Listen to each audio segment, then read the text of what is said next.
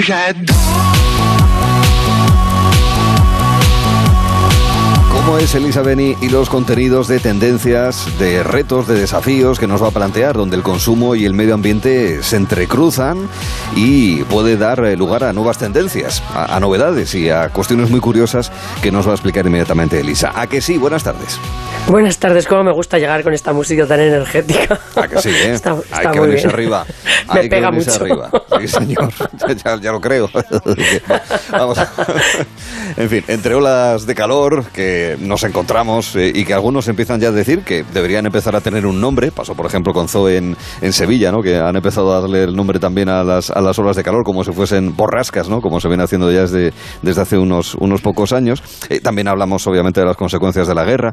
Nos encontramos en situaciones eh, ciertamente muy complicadas, pero que también están moviendo, están llevando a ciertos cambios en la mentalidad, por lo menos de algunas personas, ¿no? De- en estos tiempos tan azarosos que estamos viviendo, Elisa. Yo vengo a dar esperanza, porque como especie somos listos y creo que la salida es no emperrarse en continuar haciendo lo que estamos haciendo mal, Mm. sino buscar nuevas salidas, ¿no? Y hoy en concreto, eh, pues eh, vengo a hablaros un poco de las de las salidas para uno de los sectores más contaminantes eh, y que más problemas de sostenibilidad tiene actualmente, que es el, el- el de la moda, ¿no? El de Sí. el de la ropa. Sí, Sobre sí, todo el de la En el claro, agua, ¿no? Claro, sí, sí, sobre todo en, en el- en el- en la cuestión de los desechos, la, la contaminación al hacerla, el transporte, las devoluciones que hacemos, ¿no? Los barcos que van y que vienen, de China van, vienen, vienen los barcos, eh, el despilfarro de agua, las emisiones de CO2, es que lo tiene todo, ¿eh? Sí, y, sí. y- y los depósitos de, de- de ropa eh, sin usar que aparecen en el desierto de Atacama allí tirados, ¿no? O sea, es que re- realmente eh, como sector es uno de los sectores pues más problemático, ¿no? Y sin embargo hay Así- soluciones y hay ideas muy nuevas. Sí, hay ideas muy nuevas, muy biosostenibles, que incluso, atención a esto, son muchísimo mejores para soportar el calor que los tejidos sintéticos derivados del petróleo, como el poliéster y, y todo este tipo de, de tejidos, que nos dan un calor de muerte, o sea, son mortales de necesidad, No eh, o sea, es que vinilo, sudan solos, eh, sudan solos. Entonces, eh, bueno, esto que de lo que voy a hablar es ecosostenible, es el futuro y además es mucho mejor, mucho más natural para que podamos resistir mejor las inclemencias del tiempo. ¿Te mola? Vamos a, ya lo creo, porque es de alguna manera conocer cómo nos podemos vestir a día de hoy o por lo menos en el futuro, con ejemplos como el primero, cuero de hongos. A ver, explícanos qué es esto.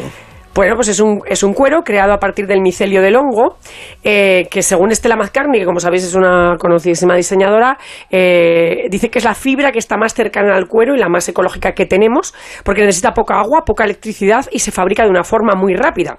Porque alucina, bueno, la misma cantidad de cuero que cuesta producir tres años con un animal, que hay que criarlo, que crezca, desollarlo y todo eso, pues se tarda tres semanas utilizando hongos o setas para producir la misma cantidad de cuero, ¿no? Y el resultado es una tela de la misma resistencia, las mismas propiedades visuales y el mismo tacto. O sea que aquí hay, aquí hay material, ¿no? Eh, claro, McCartney ya bueno. presentó, claro, ya presentó en París el año pasado su colección de, mm, se, se puso, hizo un win to win de estos con una empresa biotecnológica de California y presentó el año pasado una colección de bolsos en cuero de hongo. Eh, Adidas lanzó unas Stan Smith llamadas Milo, ¿no? Por aquello del micelio, también Sí. hechas con esto. Ya hasta Hermès ha sacado un bolso, un, un- un bolso que se llama Victoria eh, y que está fabricado con cuero de hongos. Eso sí, el de Hermès vale 3.600 euros. ¿eh? El lujo es Esto el ya- lujo. también hay que dejarlo. Que de todas formas es preciso que la industria se abra a, a este nuevo material para que se produzca una bajada en el precio en la producción eh, y se democratice su uso, ¿no? Es decir, porque cuantas más empresas eh, utilicen el cuero de hongo, más eh, empresas habrá dispuestas a fabricarlo y por tanto el precio el precio bajará. Así que este es una de las posibilidades que tenemos que tiene muy buena pinta, ¿eh? Tiene Sí, muy sí, de buena hecho, pinta. ha- hay empresas que están eh, ahondando en ello, ya no solamente en artículos como los que has dicho, sino, sino también otros muy vinculados a accesorios, ese tipo de cosas. carteras, bolsos pequeños, en fin, eh, es posible incluso comprarlos en Internet. O sea que, que ahora mismo dicen los científicos que ya podemos producirlo en gran escala y por tanto tener cuero que no sea procedente de, de animales De animal. eh, en el momento en que la industria se lance a hacerlo. Y nosotros a comprarlo, ¿no? A aceptarlo, vamos. Claro, eh, forma parte del mercado y, en fin, veremos a ver como clientes qué resultado nos, eh, nos dan esos eh, artículos elaborados con cuero de hongos. Como podríamos hacer lo mismo con la lencería de leche. O lo de la lencería de leche es eh, fantástico, ¿no? Porque además se fabrica con leche caducada. Mira. O sea, ni siquiera hay que desperdiciar leche eh, de la que puede valer para el consumo humano, sino que puede ser leche agria, leche caducada, la leche que le sobra o que los eh, o que los ganaderos no pueden vender, por ejemplo, porque pues en épocas de embarazo o de enfermedad de las vacas, toda esa leche vale para hacer eh, este tipo de tejido. Eh, ahora mismo básicamente la lencería, la de la, la, más normal, está, está fabricada con nylon y con tejidos mm. acrílicos, ¿no? Hay muy poca lencería de seda y además muy, cara. Pero en realidad, esto de la lencería de, de leche no a mí esto me ha chocado mucho, no es una idea tan nueva, porque mm. la proteína de leche, la caseína, ya fue utilizada en Estados Unidos durante la Segunda Guerra Mundial para producir uniformes para el ejército y sustituir así a la lana. O sea que estamos volviendo a una idea que no sé por qué abandonamos ahí por el camino, ¿no? Eh, hoy día se ha, mejorado mucho el procedimiento para, para hilarla. Entonces se coge leche caducada de vaca, se mezcla con agua y otros componentes naturales y así en este proceso la proteína de leche se transforma en una fibra muy suave, que es 100% reciclable, que es antibacteriana y que es ideal para alérgicos. o sea, ni siquiera hace falta mucha agua. O sea, yo, es que lo tiene todo, ¿no? Sí. ¿O no? no, está todo esto, tiene muchas ventajas todo este proceso lo, lo, puso en marcha y lo mejoró una, una, una bioquímica alemana que se llama Anke Domaske, que empezó a experimentar con eso porque tenía un familiar que, que tenía una enfermedad y no soportaba la mayoría de los tejidos y entonces ya lo ha puesto en marcha en Alemania. Los ganaderos están encantados porque pueden colocar, eh, pueden colocar así, digamos, toda esta leche y excedentes que no podían colocar de otra manera y mm. hay ya hay bastante producción realizada en la India. ¿Vale? Algunos pequeños productores en Alemania, en Italia y en Francia, con una diseñadora ya ha lanzado una línea completa. Pero la lencería, la seda de, leche, creo que es también eh, está en, el horizonte de futuro. Nos lo apuntamos. Como también nos apuntamos la utilización de una planta que la mayoría conocemos porque alguna vez nos ha dado directamente urticaria. Bien es verdad que es una planta que si se cuece y se hace bien, se puede utilizar incluso también para comerla, como es la ortiga. Lo que pasa es que esto se puede utilizar en moda. Sí, eh, el denim de ortiga, para entendernos, el tejido vaquero de, hecho con ortiga, ¿no? Uno de los tejidos y una de la fabricación más contaminante eh, que hay es la de los vaqueros, que además, por otra parte, somos, es una prenda de las que más consumimos, ¿no? Para confeccionar los vaqueros se necesitan 600 gramos de algodón, pero alrededor de 8.500 litros de agua para cada vaquero. Atención, miremos los embalses, ¿no? ¿Sabes qué? Porque, porque el tema del agua va a ser uno de los problemas del siglo también. Eh, entonces, bueno, pues eh, es posible eh, con este denim fabricado con ortiga fabricar un tejido, un tejido vaquero, pues perfectamente a la vista, perfectamente homologable. y tampoco es una novedad la utilización de la ortiga, porque ya Alemania durante la Primera Guerra Mundial utilizó la ortiga para fabricar calcetines para sus soldados. Mm, o sea que, porque con la ortiga se pueden hacer diferentes tipos de tejidos, crece casi sin agua, en todos los países hay, y como vemos, no sé, también abandonamos, ¿no? A, veces se descubren cosas, eh, los, conflictos, los temibles conflictos eh, eh, bélicos tienen como consecuencia alguna innovación y luego se abandona. No sabe muy bien, muy bien por qué, ¿no? Y, y entonces, bueno, pues ya, ya hay eh, firmas como Candiani que ya está creando fibras con un 50% de fibra de ortiga y de algodón eh, y se están fabricando en Francia, por ejemplo, eh, vaqueros ya que están puestos a la venta. Así que tampoco es una cosa muy del futuro, sino simplemente es algo que yo creo que tenemos que, que experimentar y que, y que poner en marcha y que como consumidores no ser receptivos a este tipo de, de inventos. Sí, sí, no, no deja de ser además una planta que está ahí presente, que posiblemente se pueda cultivar, aparte de que aparezca de manera silvestrada, y que ahí está, que no la utilizamos para nada, pero bueno, que se le puede dar en este caso también esa, esa utilización y con esa idea también de sostenibilidad eh, ambiental, utilizando plantas de, ortiga para, para denim, para, para vaqueros. Luego está la seda Fíjate, claro, es que esto también hay que tenerlo en cuenta. La seda de tela de araña, ¿esto lo puede, dar yuyu o no necesariamente? ¿Por qué no? Bueno, no sé por qué. La seda natural procede de gusanos, ¿no? Así es, o sea, claro. Gusanos, un gusano y una araña se parecen básicamente que producen un hilo biológico. Y uno de los mejores perfumes, muchos de ellos tienen eh, de, del buey almizclero, de una glándula del buey almizclero. o sea, quiero decir que, bueno, lo de los ascos es, yo, a mí no me da ninguna escuela ah, esto de la seda de tela de araña, que además es, es una de las, la, tela que tejen las arañas es una de las más sólidas de la naturaleza. Eh, dicen que es 30 veces más resistente que el acero. ¿eh? Eh, entonces, bueno, es una fibra que está hecha con proteínas, rica en aminoácidos y que se fabrica de forma natural por las arañas. Pero, y hay muchos diferentes tipos de, de seda, las arañas van haciendo según para qué, ¿no? Entonces, unas son mejores que no, unas hacen para cazar, otras para nidos, bueno, pues algunas son más, más prácticas que otras para este, para este uso. Y también incluso hay una seda llamada de araña que surge de una copia de este proceso que Estela McCartney, por ejemplo, ha hecho eh, con levadura y fermentos de azúcar y agua para copiar este, este material de las arañas, ¿no? Y con eso ella ya ha fabricado un vestido que lo hizo en Win to Win con Adidas. Y luego la famosa marca de, de, productos de, de, invierno, de trekking, de North Face, lanzó ya el año pasado un anorak de esquí ultra resistente a las bajas temperaturas que estaba realizado con seda de tela de araña.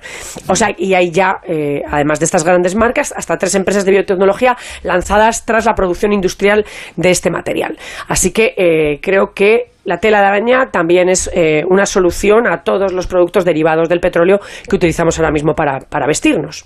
Es prometedor, sin ninguna duda. Y también tenemos en cuenta otros, en fin, otros seres vivos, como son las bacterias. En este caso, pueden servir para realización de tinturas. Efectivamente. Y quiero recordar que hace ya como creo que tres años, en, en un Yador eh, de un verano, yo comenté que las bacterias eh, se estaban utilizando para eh, la luminiscencia, porque hay, hay microorganismos que, que, producen luz, ¿no? Entonces, que estaban estudiando el rellenar con agua con, con, estos millones de estos microorganismos para iluminar tiendas, etcétera. Fíjate qué momento mm. de ir ampliando esta idea ahora que vamos a tener que apagar la otra. Su tienda con bacterias, amigo. Esto es, bueno, pues oye, es, es así, además es súper barato. Eh, luego, con esto de las tinturas con bacterias, es que ya sabemos todos que no solamente son los materiales con los que confeccionamos la ropa, sino que tenemos una, una alta contaminación derivada del tintado, del tintado de estos, de estos tejidos. ¿no? El 99% de los tintes que se utilizan ahora en la industria proceden de fuentes fósiles, es decir, del petróleo y otros derivados. Y, bueno, los pigmentos vegetales que se están empezando a utilizar, eh, pues tampoco son muy ecológicos los, los que se están probando. Es decir, proceden de vegetales, pero también para, para, por ejemplo, para, para, el índigo que se saca ahora mismo para los vaqueros, que se hace con, con plantas, eh, pues bueno, es, es, más ecológico, no es animal, es más vegano, pero haría falta explotar el equivalente a toda la superficie de Alemania en plantación para conseguir teñir los vaqueros que usamos, en, ah, que usamos ¿no? sí, o sea que, de verlo. Claro, que, que, por eso digo que, que esto de las bacterias, eh, pues puede ser muy interesante, ¿no? Eh, cuatro jóvenes, además el, inicio es un poco así tipo Apple, verás, cuatro jóvenes eh, en, un garaje, efectivamente, cuatro jóvenes en un, bueno, más que en un garaje fue en un almacén abandonado del ferrocarril de la, de la SNCF, que es la Renfe francesa, sí, sí, sí. y entonces empezaron a experimentar con esto de las bacterias y tal, y, encontraron un proceso de fermentación bacteriano que reduce las emisiones entre un 50 y un 90% a la atmósfera, ¿no? Eh, y bueno, empezaron con un bolígrafo que cuya tinta estaba producida por bacterias que descomponían el azúcar, y ahora han llegado a la posibilidad de una enorme gama de colores. Em, que se, que se hacen con, con este tipo de fermentación bacteriana, aunque de momento están comercializando el índigo, pero toda la gama de colores es posible con esta tintura por bacterias pues tinte con bacterias para aplicar color y no utilizar otro tipo de mecanismos, otro tipo de, de sustancias que puedan resultar más contaminantes o que, en fin, eh, pongan en entredicho ciertos criterios de, de, sostenibilidad. Luego está la celulosa regenerada. El tema del papel y la celulosa siempre uno de los asuntos claves en este ámbito. ¿Qué nos cuentas? Sí, esto está también para que se vea que lo del verde no es una cosa de chiribitas, sino que es una cosa que es práctica y que vamos a poder utilizar, ¿no? Eh, la celulosa regenerada, el el cupro, es una fibra suave que tiene un tacto bastante similar también a la seda eh, y que la composición es prácticamente orgánica. ¿no? Eh, las prendas que, se confeccionan con esto tienen como una gran caída, o sea, son de estos tejidos que tienen caída, mucho movimiento, lo que hace que para moda vayan muy bien, se adaptan al cuerpo con facilidad y es un tejido muy cómodo, que además permite regular la temperatura corporal nos deja, nos deja respirar y al estar formado por fibras de celulosa natural eh, no, aísla el, calor del cuerpo, deja que la piel transpire naturalmente, cosa que todas estas cosas que compramos de poliéster no permiten, ¿no? Y luego es un, tejido bastante fuerte, de mucha durabilidad, eh, que hace que las prendas estén como el primer día durante mucho tiempo. O sea, que es también eh, la pera limonera, el cupro, que es celulosa regenerada. nunca, ahora ya se me queda a fuego en la mente esa palabra, la, la, de cupro, con esas utilidades que nos dices. Hemos hablado de varias plantas y, claro, plantas terrestres. ¿Las algas marinas qué utilidades pueden llegar a tener en esto que estás contando, Elisa? Pues también hay un tejido, el sicil eh, o célula del mar, ¿no? que, mm, eh, es un tejido que no es muy diferente el proceso del de otros materiales de origen vegetal, eh, porque lo que hacen es crear fibras e hilarlas después. Lo que pasa es que las fibras las sacan de una alga marina, el Ascophilium nodosum, que se cultiva en granjas en los fiordos islandeses. Así que la planta después se procesa, se mezcla con celulosa y se crea un hilo con el que también se puede producir tejidos de todo tipo. O sea que fíjate ya todas las cosas que hemos mencionado para dejar de consumir tejidos procedentes del petróleo y altamente contaminantes. ¿eh? Es que hemos hablado del hongo, de la ortiga, de la leche, de la tela de araña, de las bacterias, del cupro de esa celulosa regenerada, algas marinas. Oye, dame uno más. Sé, que hay bastantes. Eh, te voy a pedir que la semana que viene nos hables de. de no, te doy dos más. Vale, Venga, un par de ellas más. Vamos allá. Una, la seda de pétalo de rosa. ¿Vale? Que deriva de un tipo de rosal de la, de la India y que ya lo está fabricando una marca que tiene sedes en Londres y en, Estocolmo, que las utiliza sobre todo en camisas. ¿eh? Es un tejido biodegradable, se tiñe con pigmentos naturales y la fibra se consigue a partir de, pétalos ya caídos de las, de las rosas, o sea, tampoco hay que estropear las rosas, reconvertidos en hilo. Tiene un tacto ah. suave y satinado y son rosales que crecen muy bien sin fertilizantes. Y por último te voy a hablar de los cristales de sudor. Ah, vale. Oye, porque me apetecía hablar de los cristales de sudor. ¿Eh? ¿Vale? Pues eh, porque los cristales de sudor eh, pretende sustituir a los, a los Swarovski y a todos estos cristales que, cosemos en, en, los tejidos, porque las minas de cristal, o sea, los cristales tampoco son inagotables. Y entonces hay una diseñadora que se llama Liz Potts que empezó a recoger el sudor humano de algunos objetos, por ejemplo, de calcetines, etcétera, y en el laboratorio separó las bacterias y las volvió a cultivar mediante un proceso natural sobre las diferentes prendas, como un vestido de noche y un collar. Y en tan solo cuatro horas ya se pueden apreciar los cristales formados nosotros. Cada cristal que se forma es completamente único. Dice mm. la diseñadora que son como los diamantes de humano. ¿eh? Eh, su régimen, sí, su régimen actual de, recolección de sudor implica trabajar con atletas. Ella está recogiendo ahora, les da prendas de ropa para hacer ejercicio y sudar, y una vez que el sudor se incrusta en el material, Potts lo recolecta eh, con toallas de microfibra, lo escurre y, con eso pues está, da lugar al proceso de cristalización y, bueno, lo está utilizando para, para prendas. Así que tampoco vamos a necesitar cosas tan caras. Eh, ya no lo menciono, no lo explico, pero tenemos también el cuero de piña, el piñatex, y tenemos también, que lo está usando también pues, hasta Paul Smith, y el cashmere de soja, que nos va a, permitir a través de la soja... Hombre, ya una vez citado, a ver, el cuero de piña y el cashmere de soja. El cuero de piña, eh, el piñatés, es uno de los cueros más populares del mercado, junto al de setas y al de cactus que hemos visto, y ya H&M, Hugo Boss, Paul Smith y tal lo están usando. Se desarrolla a través de las hojas de piña y lo inventó en los años 80 la doctora Carmen Hinojosa en, en Filipinas, ¿vale? Y luego el cashmere de soja, eh, que, consiste en una lana vegetal que se elabora a partir de proteína de soja con los excedentes de la producción de tofu, o sea, tampoco eh, hay, hay, que cultivar aparte, sino que son excedentes en la producción, se deshace hasta hacer pulpa y después con eso se hace fibra textil, además es antibacteriana, resiste a las polillas y se puede lavar a máquina. O sea, ya hay empresas en España que están empezando a, ofertar productos de cashmere de soja.